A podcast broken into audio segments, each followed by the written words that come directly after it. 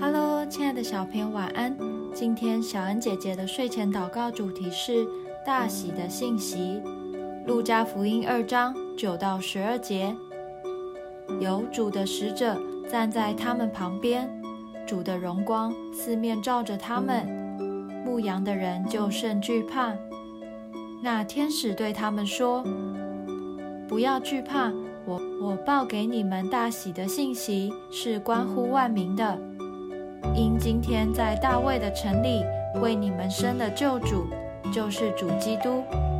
你们要看见一个婴孩包着布卧在马槽里，那就是记号了。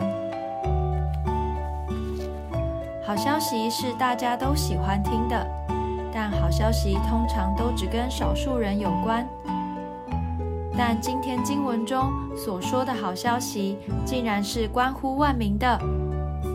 那就是耶稣基督的降生，他是先知所预言要来拯救世人的弥赛亚。这个好消息是关于所有人的，因此传福音不是看对方是什么样的人而决定，反而要知道每个人都有权利听到这个救恩而得救。就像经文中的牧羊人，当他们发现了马槽中的婴孩耶稣之后。就在城里，把天使所说的话传开了，让听见的人都感到讶异呢。我们所要做的，就是将神的福音传开，让每个人都有机会听见这美好的消息。我们一起来祷告：